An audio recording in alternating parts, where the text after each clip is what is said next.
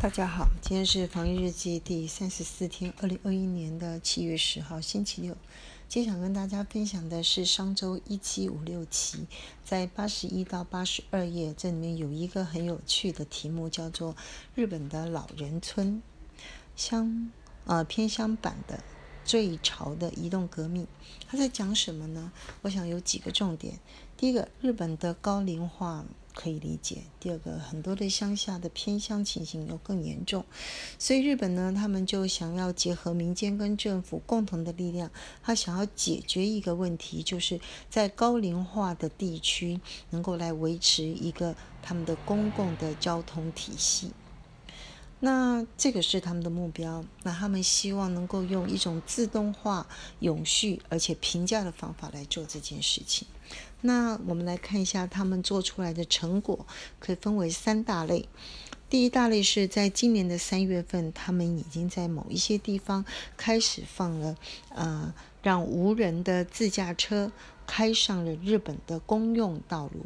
他在讲什么？就是说，日本呢有一家叫三叶 Moto，我们大家都知道雅马哈。雅马哈 Moto 呢，它呢做开发了一种小型的电动车。那它让它呢等级比较低，当然价格跟成生产成本就费用差很多了。第一个，它的时速呢只有十二个公里，呃，每小时只有能跑十二公里，所以它相对是非常的缓慢的。那第二个呢，这个车呢。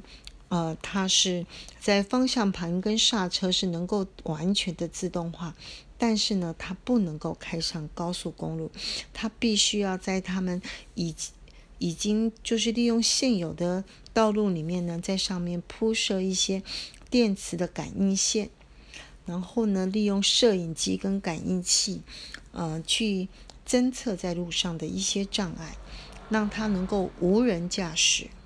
但是当碰到障碍物或者是发生紧急情况的时候呢，就由工作人员在远端来操作，呃，然后排除一些障碍，让这台车继续的行走。那这个都是就是他们想要来做的一种在日本的公用道路上面做的一些的所谓的公共汽车。那另外呢，他们也引进了一个偏乡版的 Uber。也就是说呢，他们利用当地大概平均五十到六十岁的原来的呃，利用自己的家里的呃自用车，那就登录在一个系统里面，变成他们就是日本版的呃 Uber。那他们呢，就把他们自己呃想要走的预定的行程就登记在网网络上面。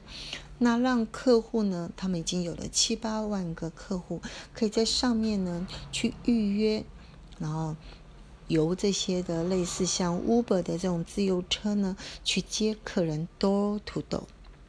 那每一次呢是收费六百日元，其中的两百日元分给这个 driver 司机，另外四百块是由平台来啊收走。另外，他们也做了一种叫做随机的公车。随机的公车跟固定班次的公车差在哪里呢？也就是说，第一个，呃，有顾客去预约的时候呢，这个巴士才会开出来，而且这是一个共乘的巴士，它的时刻表跟它的路线都是不固定的，那是由呃双方就是呃 bus driver 跟这个乘客。一起去预定之后呢，然后安排路线，这个 bus 就会开来，呃，在约定的时间。带你到约定的地点上车，再再到约定的地点下车。那他们用一种小型的车子来坐在，所以呢，原来的 taxi driver 就可以来驾这个随机的公车，不需要有大型车的驾照。那他们也导入了 A P P，让客户呢能够很随时的呃知道这个随机公车呢。啊，在什么地方可以上车？那这个地方呢？对于他们有购物的需求、有接送需要的需求，还有身上有呃要带一些呃就是重诶东西的人呢，就非常的方便。好，所以呢，就以上先跟分大家分享到这里。